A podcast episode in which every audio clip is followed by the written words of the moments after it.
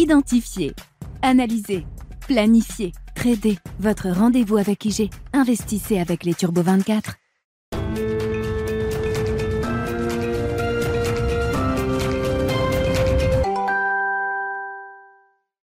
C'est parti pour Smart Bourse, votre double dose quotidienne de marché en direct sur Bismart. Chaque jour à la mi-journée, 12h30, 13h. Et en fin d'après-midi, la grande édition pendant une heure à partir de 17h, rediffusée à 20h sur Bismart TV.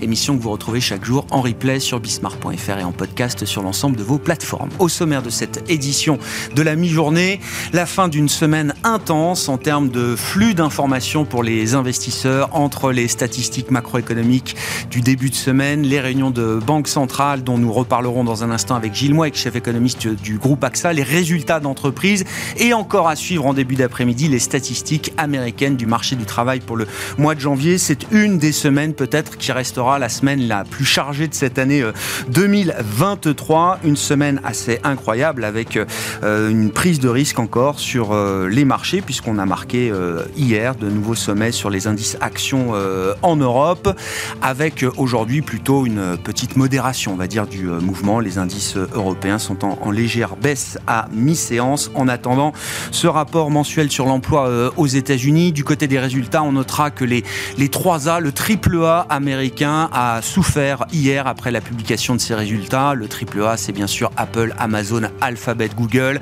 avec des résultats qui n'ont pas franchement convaincu les investisseurs. On parle de plus en plus de réduction de coûts, d'efficacité dans le secteur de la technologie aux États-Unis Sachant quand même que les cours de bourse ont, bien euh, été revalorisés ces dernières semaines avec encore une séance exceptionnelle pour le Nasdaq hier qui a pris plus de, de 3%. Mais les titres d'Apple, Amazon et Alphabet sont attendus en baisse à l'ouverture des marchés américains tout à l'heure. Et puis euh, nous accueillerons dans cette euh, émission la première introduction en bourse de l'année sur le marché parisien d'Euronext Growth spécifiquement.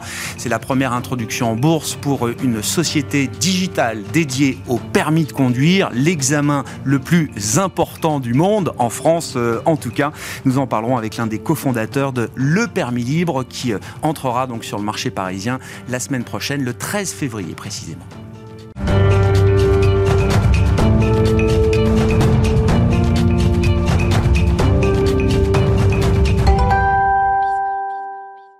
Mais d'abord, revenons sur euh, la super semaine des banques centrales. Fed, Banque d'Angleterre et Banque Centrale Européenne ont euh, chacune délivré leur euh, dernier message et leur dernière hausse de taux à date. En tout cas, nous en parlons avec Gilles Mouek, chef économiste du groupe AXA, qui est avec nous en visioconférence. Bonjour et bienvenue Gilles. Impossible de revenir sur la communication des banques centrales sans parler du price action, qui a été euh, spectaculaire, à la suite de la communication de la Fed mercredi soir, à la suite des communications de la Banque d'Angleterre et de la Banque centrale européenne euh, hier. C'est-à-dire que si on isole même la, la, séquence du, du, reste du cycle, on aurait pu se demander si les banques centrales n'avaient pas euh, annoncé le lancement d'un nouveau QI, tellement la réaction a été spectaculaire. Le marché est conforté dans l'idée que la pause est en train d'arriver que cette pause sera inévitablement suivie de baisse de taux. Cette idée n'est pas nouvelle dans le marché, euh, elle semble prendre de plus en plus de, place. De votre point de vue d'économiste, est-ce qu'il y a de la substance euh, nouvelle, macroéconomique, ou dans la communication des banques centrales qui peut euh, entériner un peu plus cette idée encore, Gilles? Alors il y avait quelques éléments effectivement euh, dovish dans ce qui a été dit euh, et par la, la, la, la Fed et par la, la, BCE. Je pense que la Banque d'Angleterre est un cas particulier qu'on peut qu'on peut isoler. Euh, les éléments un peu dovish, c'est euh, euh, cette réponse un peu molle hein, de, de Jay Powell sur la discussion ou pas d'une pause au FOMC. Je pense que c'est plutôt un peu une erreur de communication plutôt qu'un message voulu, mais en tout cas c'est comme ça que ça a été ça a été transmis. On a cette reconnaissance de la part de la Fed que la désinflation est, entamée. Pour moi, c'est simplement euh, reconnaître l'évidence, mais apparemment, euh, le marché avait besoin d'entendre ça. Et puis du côté de la BCE, je pense que l'indication, euh, l'une des indications les, plus intéressantes, je pense, pour les, les, dans le, dans le marché, c'est cette idée que autour de la, tendance centrale de l'inflation à laquelle la BCE s'attend, eh bien les risques sont désormais équilibrés ou plus équilibrés, alors qu'ils étaient encore euh, très largement orientés à la, à la hausse euh, lors de la réunion du, du mois de décembre. Donc euh, j'ai l'impression que le marché se précipite un peu sur ces pépites de Viche. D'une manière un peu impatiente pour moi. Et parce que le fond du discours des banques centrales n'a pas changé, ils n'ont pas fini de relever leur taux, ça, me paraît assez clair. On n'a pas senti un appétit très clair pour des baisses de taux rapides, en tout cas pour des baisses de taux aussi rapides que ce que le, marché voudrait voir et, et price. Et finalement, j'ai le sentiment qu'on vit avec deux réalités parallèles. C'est-à-dire que fondamentalement, en tout cas dans le cas de la Fed, où c'est encore plus clair, euh, j'ai l'impression que le, voilà, le marché a décidé que la Fed avait tort. Euh, sur sa sur sa trajectoire macroéconomique. Le marché pense que l'inflation va probablement euh, décélérer beaucoup plus vite que ce que la Fed euh, attend et que euh, ça ça va se traduire par un revirement dans dans les mois qui viennent. Euh, ce qui m'étonne, c'est que euh, pour que ce scénario-là soit soit valide, c'est-à-dire si euh, une décélération de l'inflation devait intervenir aux États-Unis de manière beaucoup plus précoce, beaucoup plus profonde que ce que la, la Fed attend aujourd'hui, eh bien, il faut probablement passer par une phase de casse sur l'économie réelle et par une phase de contraction de l'activité économique. Et ça, ça n'est pas génial pour le marché action. Donc, il y a quand même un sentiment assez curieux de, de, de, de mise alignement entre un marché obligataire qui ah, voilà, euh, pense que très vite euh, les, banques centrales vont être, euh, surtout aux États-Unis, vont être contraintes de, de baisser leurs taux, et un marché equity qui salue cette baisse possible de la baisse de taux, mais sans prendre en compte le fait que s'il y a baisse de taux, c'est probablement parce que l'économie aura corrigé et que les perspectives de profit se seront dégradées encore, encore plus. Donc voilà, une situation assez, assez étrange avec euh, un, divorce entre ce que pensent les banques centrales, ce que pense le marché, et même au sein du marché, euh, je pense un certain divorce entre ce que dit l'obligataire et ce que dit le marché equity. Aura peut-être tendance pour euh, cette partie euh, Banque centrale à, écouter d'un peu plus près ce que dit le marché obligataire. Le marché action peut vivre euh, dans un autre monde pendant quelques temps. Mais moi, ce qui m'a frappé justement par rapport à cette, cette situation d'anticipation de, de marché, c'est la faiblesse avec laquelle Jérôme Powell a cherché à repousser ses anticipations à ce stade. Il termine sa conférence, we'll see. Je ne vais même pas chercher à convaincre le marché que la Fed a raison. Il acte même du fait que, oui, les marchés obligataires ont une vision différente du processus de désinflation et que, ben, on verra à la fin de la partie. Oui, ça, c'était une partie assez étonnante, euh, surtout si on prend en compte le fait que euh, pour l'instant, la transmission de la politique monétaire aux États-Unis ne marche pas très bien. C'est-à-dire que euh, on est dans une situation de, d'assouplissement des conditions monétaires et financières depuis à peu près le milieu du mois de, de novembre, hein, euh, puisque les taux d'intérêt réels ont commencé à, baisser, les spreads corporate ont commencé à se réduire également. Donc, euh, en dépit des hausses de taux de la, de la Fed, il y a plutôt moins de pression à la baisse sur la demande agrégée aux États-Unis. et en dépit de cela, alors même que ce surdurcissement de la Fed euh, n'est pas entièrement euh, transmis à l'économie réelle, eh bien euh, Powell n'a pas choisi de d'affronter en direct de manière très claire le, le, pricing de marché. Alors c'est là où probablement les, les, les, les doves s'engouffrent, c'est-à-dire que si la Fed ne cherche pas à contrer ces, attentes de marché, ça peut vouloir dire qu'en fait il y a un débat plus large que ce que l'on croit au sein du FOMC, qu'il y a quand des voix qui commencent à à s'élever contre le risque d'en faire un, peu trop c'est possible. Euh, c'est aussi peut-être tout simplement le fait que la Fed ne cherche pas à rentrer dans cette espèce de, de, de, de, dialogue euh, un peu viril avec, euh, avec le marché. Et ce point sur on verra, on peut le prendre d'une manière assez, assez, assez différente. Soit on peut considérer que voilà, Powell renonce et laisse le marché. Ça peut être une mise en garde aussi. Soit ça peut être une mise eh en garde.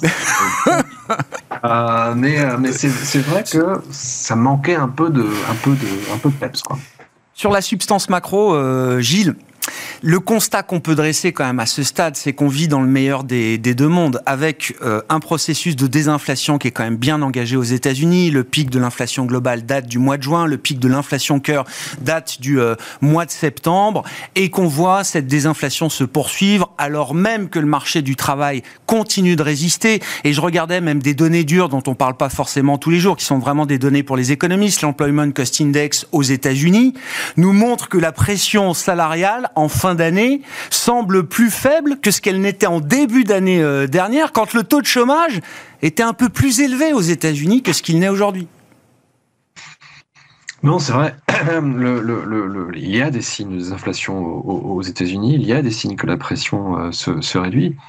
Euh, ça, c'est indubitable. D'ailleurs, ça se produit de manière plus claire aux États-Unis que, dans la zone euro, ce qui est peut-être euh, contre-intuitif.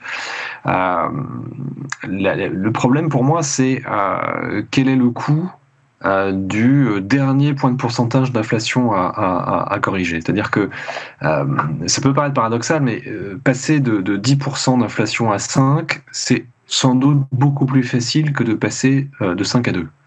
Euh, passer de 10 à 5, en général, c'est euh, le produit euh, d'une absorption de choc du côté de, l'offre. Et on l'a bien vu depuis quelques mois, c'est la correction sur les coûts d'énergie, à, suivre de près d'ailleurs parce qu'on commence à voir des choses un peu embêtantes du côté du pétrole, mais c'est vrai, correction des prix de l'énergie, et absorption des goulots d'étranglement dans la production mondiale. Donc tout ça permet de passer sans trop de problème de allez, 10 à 10 à 5 pour passer de 5 à 2, euh, là, il faut rentrer dans le dur en fait euh, de l'inflation parce qu'il faut rentrer dans cette composante de l'inflation qui est nourrie par euh, les, moteurs internes de, de l'économie. Alors c'est vrai, sur les coûts salariaux, 4% en glissement annuel sur les CI aux États-Unis, c'est beaucoup moins problématique que ce qu'on avait au début de l'année. Mais compte tenu d'une productivité qui est absolument catastrophique en ce moment aux États-Unis, ça n'est toujours pas cohérent avec euh, une inflation sous-jacente qui retourne doucettement et, tranquillement vers, vers 2, 2,5. Donc c'est ça, en fait, pour moi, la, question de, 2023, c'est-à-dire euh, est-ce qu'on peut effectivement avoir cet atterrissage en douceur dans laquelle magiquement et harmonieusement toutes les euh, voilà toutes les toutes les toutes les toutes les étoiles s'alignent et on arrive à obtenir une désinflation sans casse du tout du côté du marché du travail euh, et du côté de l'économie réelle. C'est possible et on sent qu'il y a des membres du FOMC qui, espèrent encore le voir.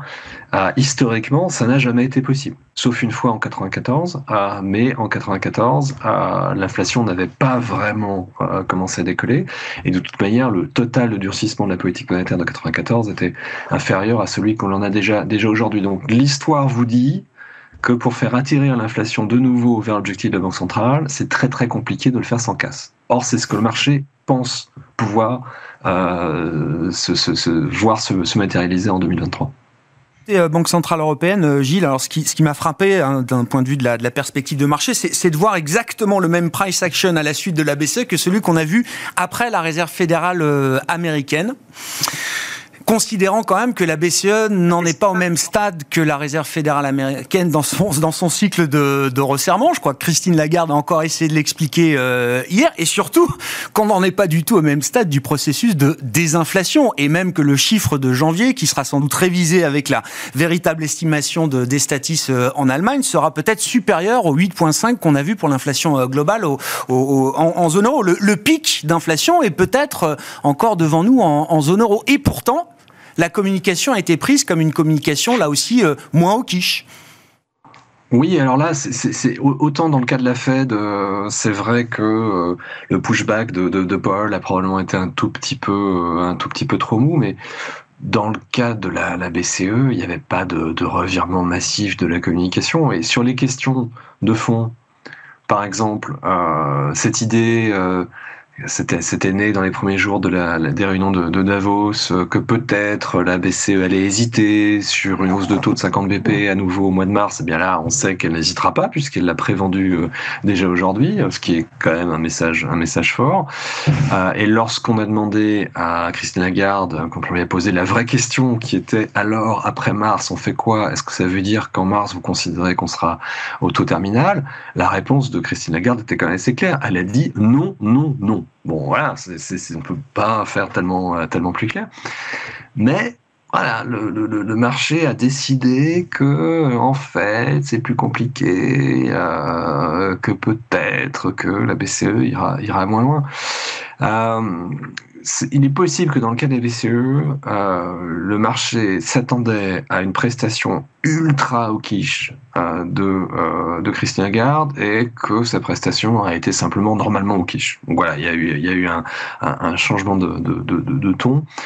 Mais moi, je suis quand même frappé par cette espèce de, de presque de biais de sélection des, investisseurs depuis, depuis quelques semaines. C'est-à-dire que euh, se précipite sur, encore une fois, ces espèces de petites pépites euh, de Vich. À mon avis, on surinterprète un, petit peu et, on s'engouffre euh, et c'est d'autant plus étonnant que normalement on devrait être dans une situation où la liquidité globale commence quand même à se, à se, à se réduire. Et donc les explications qu'on amène en général sur le thème oui mais il y a tellement de capitaux qui doivent s'investir etc. Ces explications-là tiennent un peu moins aujourd'hui qu'elles ne pouvaient tenir encore euh, l'année dernière. Donc euh, voilà, vous avez devant vous un, économiste dubitatif et, qui s'interroge. Merci beaucoup Gilles pour votre éclairage à l'issue de cette super semaine des banques centrales. Reste encore à franchir l'étape du euh, rapport américain du marché du travail en début d'après-midi. Merci beaucoup Gilles. Gilles Moïc qui était avec nous en visioconférence, chef économiste du groupe AXA.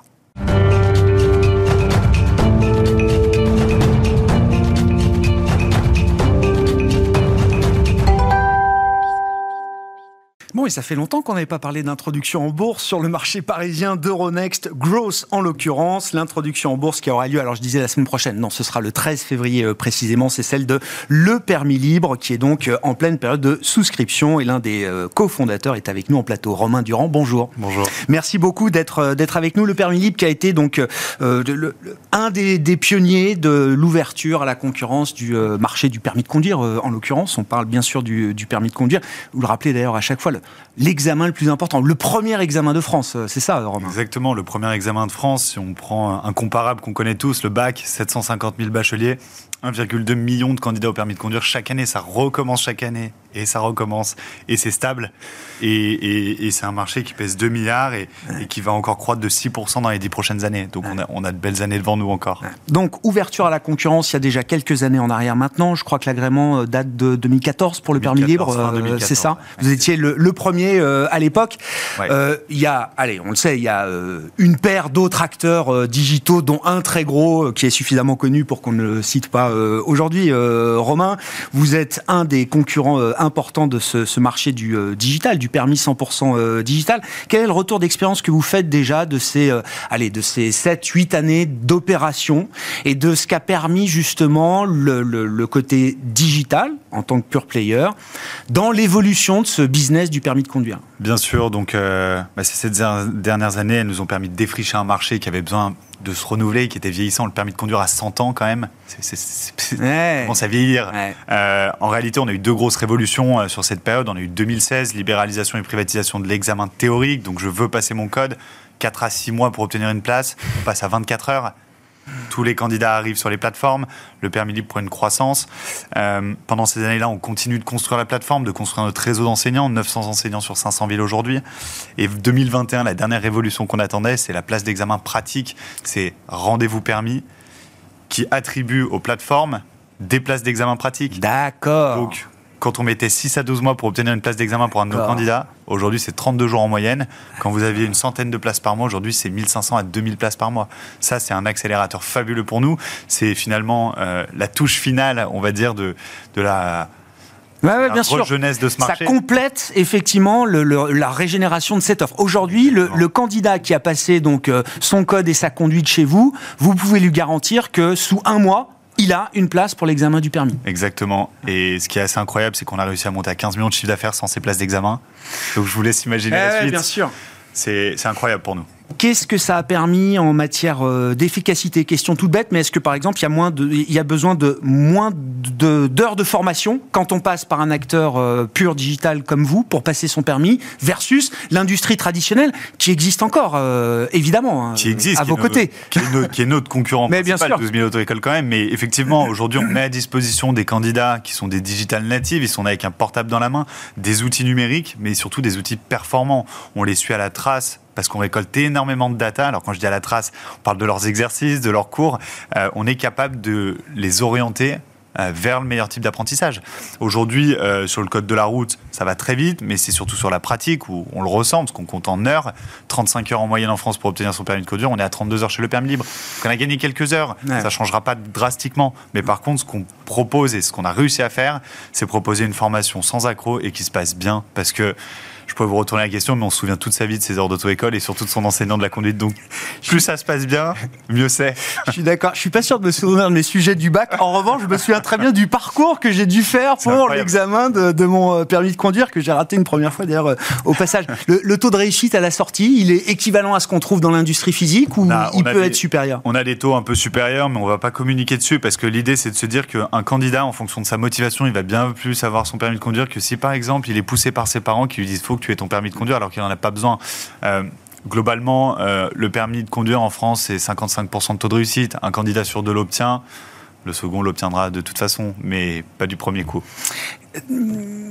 Est-ce qu'il y a encore des freins à, lever, y compris auprès de cette population euh, digitale native qui n'a pas de problème avec les, outils numériques, mais vous l'avez très bien rappelé euh, pour certains, pour beaucoup peut-être, le passage du permis, c'est un passage plus important que le bac euh, pour la suite de, la vie et de la vie active qu'on va vouloir mener. C'est donc un truc sérieux. Et est-ce qu'il y a encore l'idée peut-être qu'on pourra être pas forcément mieux accompagné, mais mieux encadré à une période où on a peut-être besoin encore de l'être, on sort du bac, on sort du lycée, on a l'habitude d'être encadré du matin au soir par des profs, un encadrement euh, pédagogique, ça rassure. Et on a peut-être peur de ne pas retrouver ce, cet encadrement aussi resserré quand on passe par un acteur euh, digital comme vous. C'est une super question et puis elle est vraiment importante. Aujourd'hui, euh, on a à cœur de mettre en avant l'accompagnement qui existe. C'est vrai, vous avez un ordinateur, un smartphone, mais derrière, on a des humains, on a des coachs sur le code de la route, on a des, équipes Care Success qui accompagnent les candidats de l'inscription euh, aux démarches administratives jusqu'à la dernière étape qui est le permis de conduire. Mais on a à cœur et on va travailler, on travaille déjà sur le fait de beaucoup plus mettre en avant cet accompagnement qui va nous permettre évidemment de lever ces freins, vous l'avez dit, que peuvent être, euh, en fait, je ne vais pas être accompagné, je vais être tout seul dans ma formation. Non, la formation au permis de conduire, vous l'avez dit, c'est mm. important. Euh, on doit être accompagné, encadré. Et aujourd'hui, tous les outils numériques qu'on a mis en place le permettent. Et en plus de ça, on a un accompagnement humain derrière. Et d'ailleurs, ce qui est marrant, c'est que ça ressort dans tous les avis qu'on a certifiés. C'est merci le coach, euh, merci Intel, merci au service client. Et vraiment, euh, on décroche le téléphone en permanence, on répond très rapidement c'est un accompagnement qui fait la différence avec nos concurrents, je dois le dire, parce qu'on met en avant cette qualité de service qui est vraiment importante et qui fait partie de notre ADN. Ouais, et puis je pense à toute cette génération d'étudiants, la génération Covid, qui a travaillé pendant des mois à distance, derrière des écrans, sans cet accompagnement pédagogique, alors dans le cadre des études en l'occurrence, qui peut être effrayé un peu encore par ça. Et donc c'est vraiment un point clé pour vous aujourd'hui dans la, la communication, dans la promesse que, que vous voulez apporter. C'est un point clé, mais il y, y, a quand même euh, cette part d'humain qui est euh, celle de 32 heures avec l'enseignant quand même, mais, il faut passer le cap. Et une fois que vous vous retrouvez après avec votre enseignant, c'est génial. Vous avez une super expérience. Euh, vous êtes dans un véhicule avec un humain qui est ultra pédagogue, dont c'est le métier. Il est passionné, hein, l'enseignant, euh, de son métier. Et, et, là, normalement, si vous avez le bon enseignant, ce qui arrive quasiment dans tous les cas, ça se passe super bien. À propos des enseignants, justement, est-ce que c'est un sujet pour la croissance euh, euh, future de le permis libre? La question du recrutement des enseignants et euh, de l'encadrement justement pédagogique que vous pouvez apporter. Il y a une bataille de ce point de vue-là? Il y a plus de bataille. Il y, en a eu une au départ, mais la bataille, c'était comment je fais connaître euh, le métier d'enseignant indépendant. Les enseignants indépendants, euh, ils existaient très peu avant. Ils étaient en majorité salariés. Euh, aujourd'hui, on a des conditions de travail, un confort de travail qui est assez incroyable. 40% mieux rémunéré qu'un salarié en auto-école. Déjà, on pose les bases. Oui. Vous choisissez de. C'est déjà un point clé. Oui, vous, vous avez une grosse liberté pédagogique. Alors, c'est encadré, évidemment, parce que on peut pas laisser un enseignant ne pas remplir les livrets, suivre les commentaires, faire, faire une formation pédagogique. Euh, mais globalement, euh, il y a beaucoup d'avantages à devenir indépendant, très peu d'inconvénients. Et, aujourd'hui, sur le réseau de 900 enseignants qu'on a, on en a 1000 supplémentaires qui sont en attente dans notre base et qui nous disent quand est-ce que je démarre? D'accord. Donc il n'y a plus de problème pour les convaincre. Il n'y a plus de problème. Ah sur la partie euh, financement, donc, vous avez levé déjà jusqu'à 6 millions, c'est ça 6 millions au total, oui. Avant l'entrée en bourse, vous êtes accompagné par deux fonds, Nextstage et FL qui vont d'ailleurs continuer de vous accompagner euh, à l'issue de, l'opération de levée de capital. Vous cherché à lever entre 8 et 9 millions à travers cette opération d'introduction en bourse. Euh, je, vous laisse commenter tout ça. Ma question étant, pourquoi avoir choisi l'option du euh, financement du financement par la bourse à ce stade de votre développement alors que d'autres options étaient sans doute possibles? Qu'est-ce qui a rendu cette option plus pertinente? Historiquement, nous, on a, avant que Eiffel et Nextage rentrent l'année dernière euh, au capital de la société, on avait des business angels. C'est notre histoire. Euh, on a fonctionné avec eux, on a appris à discuter avec eux, à les comprendre. Euh, et en fait, il nous a paru assez logique d'aller vers la bourse pour s'adresser à d'autres particuliers qui pourraient acheter de l'action chez nous. D'autant plus qu'on parle du premier examen de France, on l'a dit au départ, eh le permis de conduire, ça parle à tout le monde. Ah on s'est dit, mais comment ne pas euh, utiliser cette solution qui est un outil en fait qui, qui, qui, va permettre aux Français de pouvoir dire j'ai un petit bout du permis de conduire français, un petit bout du premier examen de France.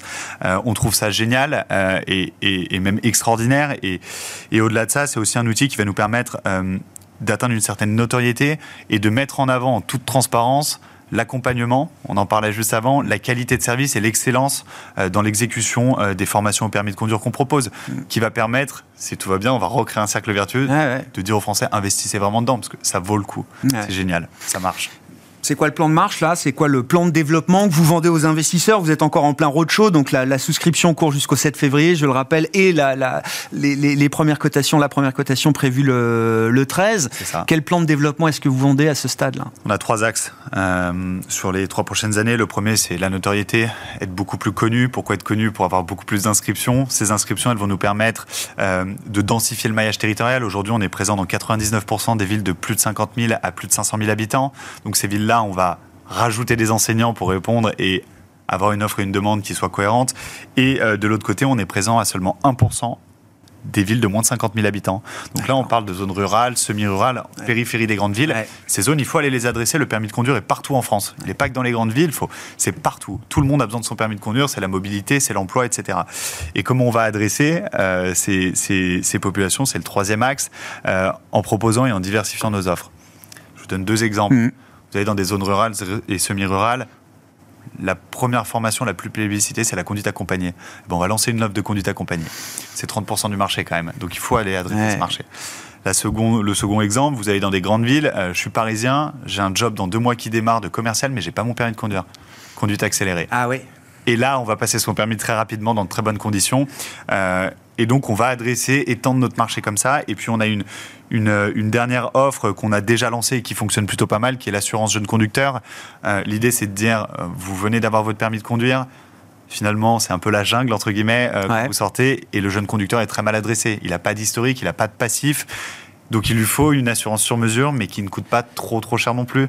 Euh, et ça, c'est un métier pour vous, euh, Romain? C'est une vraie question hein, parce que le métier de l'assurance, euh, c'est pas c'est pas un métier de l'enseignement ou de la pédagogie ou du passage d'un examen. On reste une auto-école en ligne et c'est ça notre business. Par contre, on vient travailler avec des courtiers, avec des assureurs pour créer un produit. On ne sera pas nous assureurs. Par contre, on amènera nos candidats à un service supplémentaire parce qu'il nous semble assez logique que ce soit une suite qui peut convenir et qui peut plaire à nos candidats. Et quand on a créé cet écosystème de confiance autour de l'examen le plus important en France et le plus important dans une vie euh, peut-être, on peut continuer d'imaginer de, rajouter des briques euh, au-delà de celles que vous, euh, en fait, envisagez aujourd'hui? Bien sûr, une fois que vous avez vos permis de conduire, vous avez une vie de conducteur.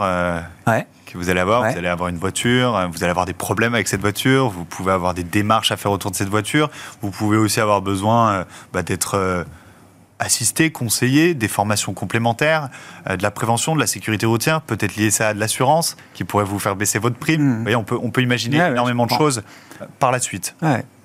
Merci beaucoup Romain. Merci, d'être venu nous parler donc de l'examen le plus important de France, en tout cas le plus passé en France, le permis de conduire bien sûr, avec cette introduction en bourse en cours pour le permis libre. Vous en êtes cofondateur, directeur général délégué et donc je le rappelle, période de souscription jusqu'au 7 février et la cotation sur Euronext Growth le lundi 13 février. Voilà pour cette édition de Smart Bourse de la mi-journée. On se retrouve à 17h en direct sur Bismart.